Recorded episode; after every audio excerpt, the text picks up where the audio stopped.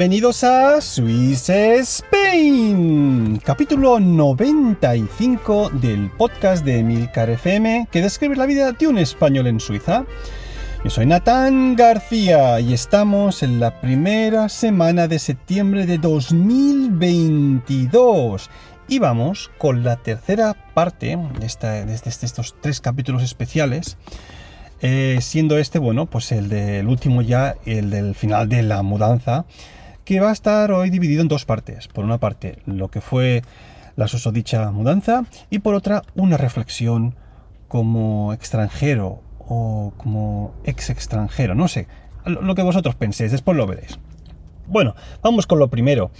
Em, ha, llovido, ha llovido ya desde aquel último podcast donde os, expliqué cómo, volví de España, cómo empaqueté todo, pero bueno, el, tiempo pasa y la vida es complicada.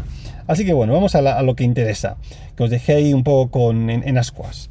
A ver, firma, buscar una firma de mudanzas, una empresa pues llevó, un tiempo hasta que encontré la, más adecuada y bueno, a eso de finales de octubre se encontré la firma, pues bueno, emails para aquí, por allá, que si esto, que si lo otro, me pedían obviamente que lo primero que hiciese es medir cuál era la altura de las cajas, eh, para, saber cuál sería el volumen más o menos y también el peso aproximado, ¿no? Esta, esta firma en concreto, esta empresa, pues según el volumen y el peso, pues te costaba una cosa u otra.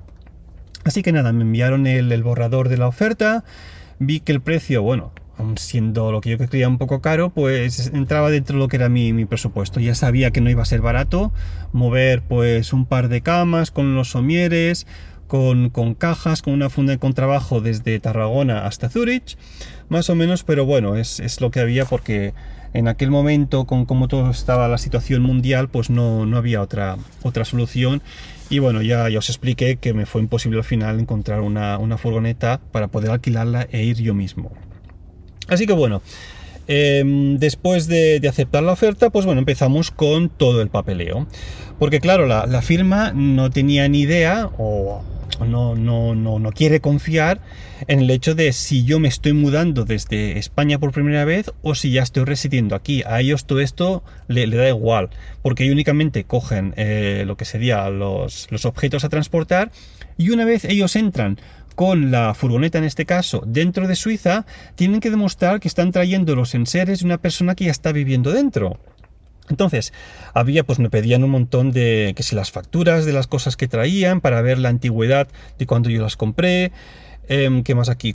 Customs Declaration for Clearance of Household Effects. Tuve que rellenar un papel conforme yo hacía tiempo que ya estaba viviendo aquí en Suiza. Em, también el contrato de alquiler del piso donde estaban para que ellos viesen que yo hacía tiempo que estaba viviendo aquí, mi permiso de extranjero y otras historias. Más que nada, sobre todo, para demostrar que yo llevaba unos años viviendo aquí y que lo, que me traía eran mis enseres personales del último sitio en el extranjero donde estaba viviendo, ¿no? Entonces, bueno, después de enviarle todo el papeleo y demás, me piden que les, que les envíe el 20% de, la factura para que ellos me recojan los objetos y el resto, el 80%, antes de entregármelos aquí ya en, en Zurich. Así que nada, hago el primer ingreso, este del 20% de lo que me pedían y como acordamos, el resto, em, una vez antes de entregarme los, los objetos, ya lo tendrían que haber recibido. Y bueno, pues hasta aquí fue todo bastante bien. Me refiero a que el contacto fue cordial, eh, también bastante profesional, ¿no? Pero a partir del momento en el que ellos tenían que empezar a recoger los objetos allí en Tarragona, pues entonces empiezan las vicisitudes más propias de un TVO que de la vida real. Me explico para la recogida. Quedaron en venir un sábado por, la tarde. Yo había acordado ya todo con mi familia que les iban a ayudar un poco a las cosas detrás, quedando con ellos a una hora determinada, bueno, digamos en una horquilla de unas tres horas, ¿no? Más o menos. Y nada, pues me llaman o me escriben por WhatsApp aquella misma tarde que no van a poder venir el día y las horas más o menos acordadas porque el conductor eh, está en Huesca y no va a llegar pues hasta el domingo por la mañana. Digo, oye, no puede ser esto. Hemos quedado en unas horas, yo he acordado con una serie de personas en España que iban a ayudar a todo esto el sábado por la tarde y ahora me lo cambiáis a, por la mañana. No, bueno, es que el, conductor ha tomado un desvío, ha tomado más tiempo, que si el tráfico y no sé qué. Y bueno, que si pitos y flautas, al final lo que es la carga de la furgoneta se acaba realizando un domingo por la mañana. Así que bueno, pues otra vez movilizar la familia, que a ver quién puede, no sé qué. Y bueno, pues llegan, empiezan que sí a cargar, que a desmontar, no sé qué, y bueno, a eso de creo que más o menos era la, la una, las dos de la tarde, pues ya se pone en camino a Tarragona a lo que yo creía que iba a ser camino directo a Zurich. Entonces nada, no recibo ninguna información sobre ellos porque asumo que están viajando hasta lo que sería el lunes, el día siguiente por la tarde. Entonces yo vengo rápido desde el colegio, en aquel momento con, el plan que yo tenía, porque habíamos quedado que como pronto podía ser que estuvieran aquí a las 4. Ellos me dijeron que me avisarían en una horquilla de una hora, ¿no? Cuando estemos a punto una hora antes de estar por ahí, te avisamos y te venimos. Pues bueno, yo como he dicho que podían llegar a las 4 como muy pronto, pues a las 4 yo ya en mi casa, incluso antes, ¿no? Diciendo, bueno, pues estoy aquí para lo que haga falta, porque yo aquí anoche encima tenía un ensayo a las a las 8. Me tenía que ir a las 7 más o menos. Digo, bueno, 4 o 5 descargar serán un par de horas. Si hay que montar los canapés estos, pues bueno, supongo que lo harán rápido, no será muy, muy, muy complicado. Y nada. Y entonces, pues me, llama el, transportista, el que iba con la furgoneta, y me dice primero que en el norte de Suiza, por donde están entrando al país, que hay un atasco en la frontera. Y le digo, oye, ¿cómo que en el norte de Suiza? ¿Qué estás haciendo por ahí? Si tendrías que haber entrado por Ginebra. O sea, el, camino, el camino óptimo y más rápido es que entres por Ginebra, te cruzas casi toda Suiza, pues pasas por Lausanne, Berna, todo el rollo, hasta, hasta Zurich, y bueno, aquí llegas y no hay que irse al norte de Suiza para nada ni entrar por Alemania. Entonces me dice, no, bueno, es que en el camino surgió algo más, otra entrega, y bueno, me hicieron desviarme un poco por aquí, y bueno, estuve cerca de la frontera con Suiza entregando algo y estoy subiendo, estoy bajando ahora, digamos, desde, desde el norte, pues por aquí. Digo, bueno, que no voy a llegar a las 4 ni a las 5, que estaré ahí sobre las, las 5 y media, 6. Digo, bueno, ya, ya empezamos mal. Empezamos mal porque llegas bastante más tarde, va a estar muy justo para que yo no pueda ensayar. Pero bueno, no queda otra. Entonces, pues esperando, esperando, esperando. Y, y se mete dentro de, Suiza. Ya, y entonces veo que me llama el transportista, pero esta vez en vez de llamarme por WhatsApp, ¿no? Sin usar, digamos, la, la línea de teléfono, me llama por línea de teléfono. Y me dice, oye, que, que estoy en Suiza ahora mismo, pero, pero que no tengo internet. Digo, alma de cántaro, ¿cómo puede ser que no tengas internet? No, que no sé, qué, no sé qué pasa, que yo siempre tengo internet cuando viajo por toda Europa, pero que estoy en Suiza ahora y que no, no me coja aquí señal de nada. Le digo, claro, claro, porque Suiza no es parte de la, de la Unión Europea, chico, que esto hay que saberlo, esto hay que saberlo ya estudiado el colegio. Entonces, el contrato que tú tengas, por lo que sea, eh, tendrá únicamente las zonas de la Unión Europea, pero Suiza al estar fuera, pues no está dentro de tu contrato. Y dice, bueno, bueno, mira que, que por suerte por lo menos el GPS me lo cogió con los datos cuando estaba en, Alemania y que más o menos puedo ir hasta tu casa. Digo, bueno, pues, pues e, eso que hemos ganado, ¿no? Parece. Y bueno, pues espero los 45 minutos de rigor más o menos que hay desde la frontera hasta mi casa y al cabo de rato pues me vuelvo a llamar. Oye, que la dirección está que nos diste o el GPS no sé qué ha pasado, pero que, me ha llevado a otro sitio. Que ahora estoy en, en, Dübendorf, aquí en un, en un, supermercado muy grande. Y digo, no, no, no. Yo la dirección que di no es de Dübendorf, es de la pedanía que está, que está cerca, pero que no está ahí. Y, bueno, ¿y ahora cómo lo hacemos? ¿Es fácil llegar hasta tu, hasta tu casa? Y digo, hombre, pues si no te conoces la zona, son unos 5 o 10 minutos desde ahí. Bueno, ¿qué hacemos? Y le digo, a ver, ¿dónde estás exactamente? Que te vengo a buscar. O sea, imaginaos, esto ya era las 6 de la tarde y diciendo, me va a ser imposible llegar a mi, a mi ensayo, me tengo que coger el coche, bajarme a Dübendorf para ver dónde estaba Y una vez, pues allí ya dicen, hey, aquí estoy, yo, pum, venga, vámonos, con el coche para arriba. Entonces nada, me tocó acompañarles hasta mi casa. Todo esto creo que era, si no me equivoco, como octubre ¿eh? o principios de noviembre, que aquí ya empieza a hacer fresquito. Y venga, los acompañé para, para la zona donde vivo y ya pues echándolo echándolo todo a perder. Llamé al, director, le dije, oye, que me va a ser imposible, me tendrían que haber entregado esto hoy, de una mudanza, van súper tarde, tenemos que descargar, que no voy a poder venir. Así que nada, medio cabreado porque llegan muchísimo más tarde, sin internet, me toca ir a buscarlos y aún tenemos que ir a casa y tienen que descargar y montar muebles. Así que nada, para casa, aparcan, empezamos a sacar las cosas y claro, no estaba solo este hombre, sino que había venido con su hijo, no sé si tendría vacaciones o no, ni idea. Pero bueno, entonces eh, empezaron a subir los dos canapés.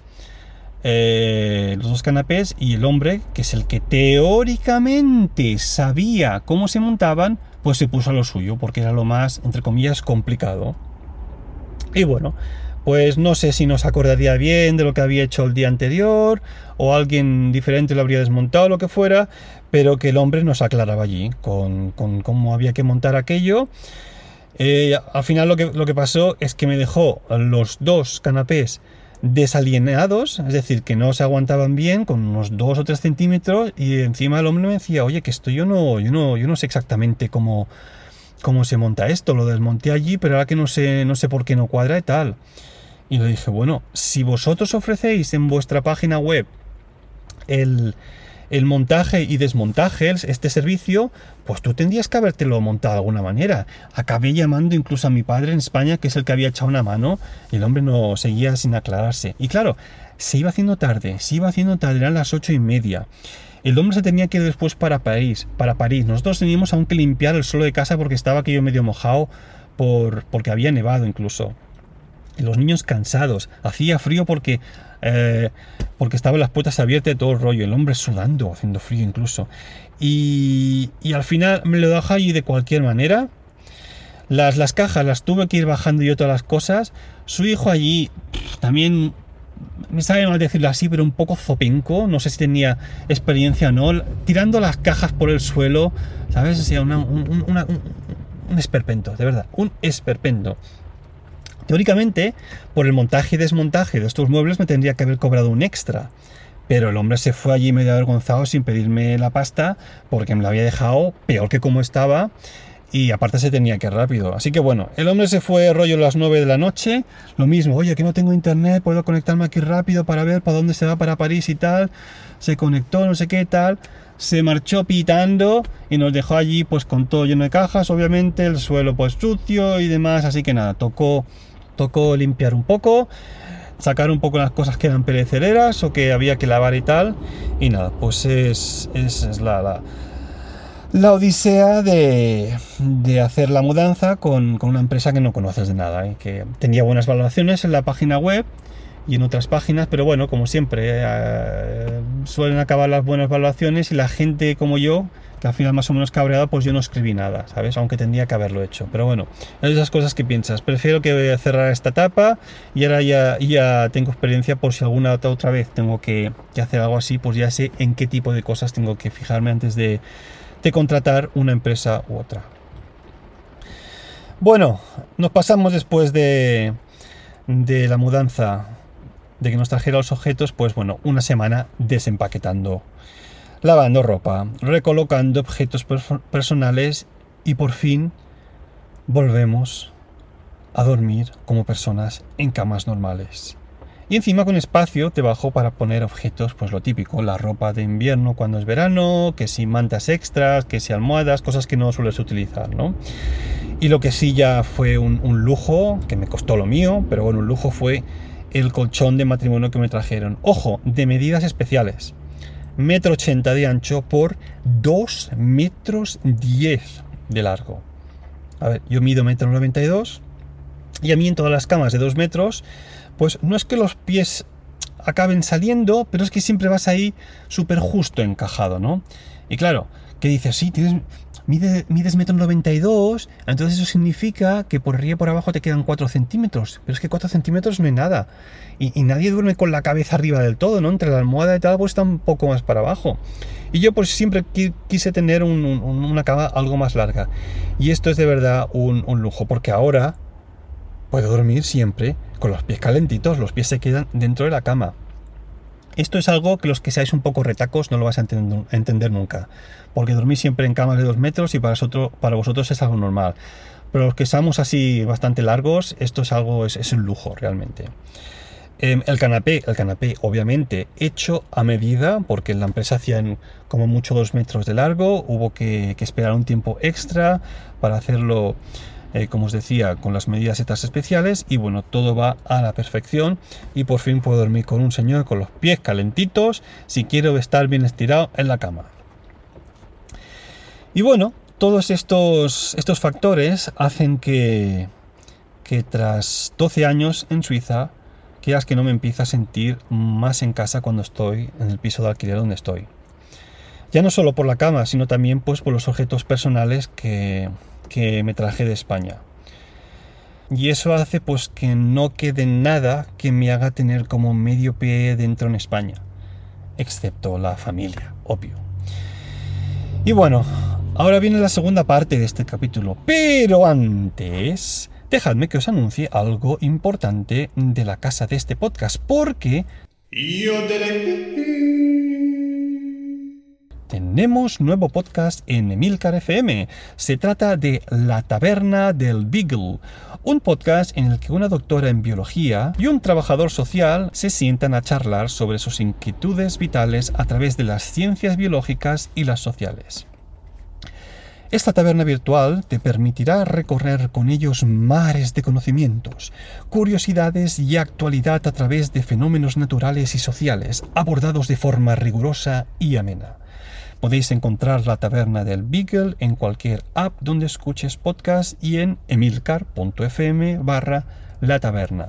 Beagle escrito como B-E-A-G-L-E, -E, Beagle. ¿eh? Y bueno, los que, los que seáis asidos de, de FM ya conoceréis a estos dos grandes podcasters. Por una parte, Carmela García, presentadora de Bacteriófagos, y por la otra, Pedro Sánchez, que también tiene un podcast aquí con, con Milcar llamado La extraña pareja. Así que bueno, dos grandes comunicadores lo que, de los que seguro que podéis aprender mucho. Y bueno, dicho esto, pues como decía, voy a la segunda parte del podcast.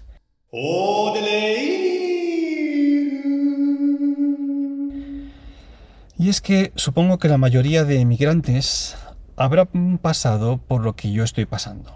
Me explico. Cuando uno emigra al extranjero para estudiar, o para trabajar, o yo qué sé, o para encontrar novia, o para hacer un viaje, lo que sea, uno lo hace casi siempre con la intención de volver, ¿no? Eh, cuando te vas a estudiar o trabajar, pues hay siempre hasta cierto punto una presión de la familia o de tus amigos o conocidos que siempre te hacen aquella pregunta, ¿no? Oye, ¿tú cuándo tienes pensado volver? Oye, mira, que me he enterado que por aquí hay un trabajo libre de lo tuyo y quizás, bueno, con la experiencia que tienes en el extranjero podrías volver ahora y, asentarte aquí muy bien, ¿no? Y claro, al principio uno tiene cierta necesidad de volver cada X tiempo a lo que son sus raíces, porque es obviamente tu lugar de pertenencia. Pero la vida pasa. Uno encuentra novia, uno crea una familia, con suerte encuentra algún amigo, aún siendo mayor. Y si bueno, si al principio, como es mi caso, yo tenía un cuarto de pie en Suiza porque estaba aquí estudiando y tenía algunos conciertos, pues al cabo de un tiempo ya tuve un pie entero dentro de este país porque empecé a trabajar en el Museo de Segurata y porque encontré la novia. Al cabo de un tiempo pues tenía otro medio pie más dentro, pues porque encontré un trabajo estable y definitivo, por decirlo de alguna manera. Y bueno, pues el otro medio pie que me faltaba para, para tener los dos dentro aquí de Suiza, pues fue cuando nació mi hijo Adrián, también mi hija Mara. Y bueno, el hecho de que ahora ya empiecen a ir al colegio, mi mujer creó una empresa también aquí, de la que ya os hablaré en el futuro. Y bueno, es decir que desde hace años mi vida se ha acabado estructurando alrededor de una serie de factores que hacen que ya tenga los dos pies en este país y que, por qué no decirlo, complicarían una posible vuelta a España.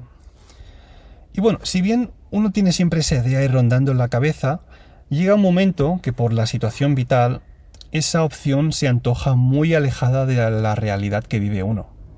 Siendo esta la mía, por ejemplo, la de un extranjero que tiene un trabajo fijo, casado y con dos hijos nacidos en el país que para ellos es y será su patria. Supongo que a cada uno cerrar la etapa de su país de origen le costará más o menos. Algunos no lo conseguirán nunca. Yo en mi caso he tardado 12 años y lo creáis o no, tras volver de España esa última vez, me siento en casa, aquí en Suiza. Me siento que he llegado a, mi hogar. Con un pequeño pero. Y es, obviamente, en mi caso, el idioma. El idioma, el alemán o el suizo alemán, es esa piedra en el zapato que me recuerda día tras día que aunque yo entienda todo lo que me dicen, un 99%, aunque me pueda expresar con una cierta fluidez, siempre dude de si estoy utilizando el verbo correcto, la declinación, la conjunción y demás historias. Es ese punto de no estar nunca en la certeza total de que lo que estoy diciendo lo estoy diciendo correctamente. Y eso se debe al hecho de que llegué a este país pues ya con una cierta edad. Por mucho que yo estudiase español, eh, perdón, por mucho, que, por mucho que yo estudiase alemán en, en, la escuela de idiomas en Tarragona, siempre, siempre dudas, siempre dudas. Al, respecto de esto, mira, tengo un compañero boísta con el que, con el que toco asiduamente, que sigue con un cuarto de pie en, en España tras 14 años en, Suiza. O por ejemplo, otro oyente del podcast que es enfermero y que vive en Alemania, que tiene una familia numerosa, pues también creo que sigue con el anhelo de volver algún día a su ansiado Madrid. Y yo creo que en algún momento es sano el hecho de aceptar la realidad y decir para uno, para sí mismo, para sus adentros, y aceptar. Mi futuro está aquí, y es hora de dejar de pensar solo en mí y pensar en lo que necesitan mi mujer y sobre todo mis hijos. Obviamente, siempre nos podemos coger un avión y un hotel y volver a la que sería mi patria madre España cada X años. Aunque bueno, uh, últimamente con toda la situación mundial que hemos vivido estos dos últimos años, todo se ha encarecido una barbaridad. Los vuelos, los hoteles, los restaurantes. Y bueno, pues ahora ya no sale tanto a cuenta mover una familia de cuatro entre países. Tampoco es realista. Así que casi que hemos decidido preferir invertir ese dinero en la educación de los niños antes que en darnos un viaje a lo grande, que quieras que no siempre va a acabar sabiendo a poco. Y aparte, que el, que el mundo es muy, muy grande, que España sí es mi patria, pero que yo también tengo ganas de, ver otros sitios con mis hijos. Que, como lo decía, Europa es muy grande y hay muchos sitios por, ver. Al, hilo de esto, os cuento una anécdota. Em, y es que hace cosa de dos años conocí a Jordi en el colegio donde trabajo. Em, él se dedica al trabajo social con los alumnos, ¿no? para, digamos, solucionar conflictos entre ellos o con los familiares. Su papá y su mamá son colombianos y él obviamente tiene los rasgos corporales de los habitantes de dicho país e incluso me atrevería a decir que el carácter ¿no? es, es muy salado, es muy abierto, muy simpático. Él habla en un perfecto español, con acento de Colombia, obviamente, y yo alguna vez le he preguntado, Oye Jordi, ¿tú, ¿tú piensas en suizo o en español? Y entonces él me responde, yo todo en suizo. Yo pienso, hablo e incluso sueño en suizo alemán. Y es así como me imagino a mis hijos en unos años, perfectamente integrados, pensando, hablando, incluso soñando en alemán y siendo ciudadanos suizos con todos sus derechos y obligaciones. Bueno, no suelo pedir feedback, al respecto de estos capítulos, pero en esta ocasión me interesa saber si alguien ha pasado o está pasando por un proceso así como inmigrante y oír vuestras opiniones al respecto.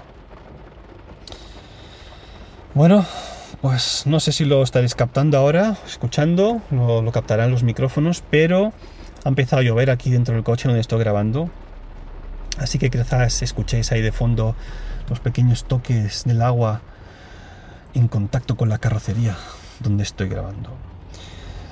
Bueno, pues nada, esto ha sido todo. Ya sabéis que para contactar conmigo tenéis el email swissspainpodcast.com o la cuenta de Twitter arroba swissspain. Y si ya os sentís generosos, podéis colaborar en la compra mensual de pañales con una pequeña contribución en el enlace de PayPal que siempre encontraréis en las notas del podcast. Gracias por escucharme y hasta la próxima.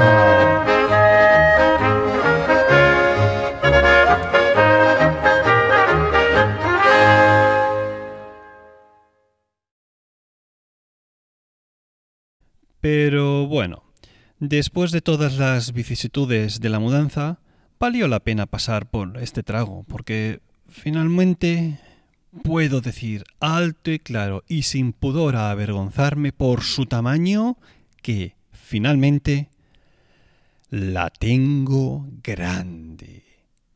Y para ser más exactos, grande para mí significa larga y sobre todo gruesa. Y no sabéis el gusto que da tenerla así. Ah, es uno de los anhelos de los hombres altos como yo, que hemos tenido que vivir durante muchos años con algo así en contacto con nuestro cuerpo. Pero bueno, ese calvario ha llegado a su fin. Ahora soy un hombre adulto completo. Y como os podéis imaginar, yo no soy el único que disfruto de ella, sino que mi mujer está la mar de contenta. Y ya no solo por el largo de la misma, sino, sobre todo, por el grosor. No veáis cómo la disfruta cuando, por ejemplo, después de comer, mientras los niños se entretienen en su cuarto, entonces ella y yo vamos a nuestra habitación, y yo me bajo los pantalones, y entonces ahí está ella, con la dureza típica de su juventud. Y en ese instante, cuando fruto de la situación nos disponemos a... Pero Natán. Hombre, Jonathan, ¿cuánto tiempo? ¿Qué te trae por aquí? Pues, por lo visto, la narración de una peli porno en horario infantil. ¿Cómo? ¿Pero de qué me estás hablando? No te hagas el tonto que todos hemos entendido que el señor de la mudanza te trajo algún tipo de producto para agrandar tu miembro viril. ¿Pero qué dices? Tú estás chalao. Sí, claro. Ahora me vas a decir que son imaginaciones mías todos los comentarios que has hecho al respecto de tu pajarito. O mejor dicho, pajarraco. Vamos a ver, Jonathan. Hay, que ver qué mente más sucia tienes. Yo en ningún momento estaba hablando de mi banana, alias el fruto del amor, sino de mi nueva cama. ¿Cómo? Pues claro, si lo he dicho desde el principio, que es muy larga, concretamente 2 metros y 10 centímetros, y el colchón tiene un grosor de 32. 32 centímetros de grosor. Es una delicia. Sí, pero es que también parecía que estabas a punto de describir la consumación del acto después de comer, mientras tus hijos jugaban en la habitación de al lado. Tú, tú, tú estás fatal de lo tuyo. Iba a decir que después de comer intentamos echarnos en la cama 10 minutos para dormir la siesta. Ah, vale, vale. Oye, Jonathan, eh, esto tú háztelo mirar, ¿eh? Que yo estoy seguro de que eres el único que ha pensado en esas marranadas mientras describía las bondades de mi nuevo colchón. Ah, ¿Estás seguro que a nadie más le ha venido a la cabeza esa idea? Mm. Hasta la próxima.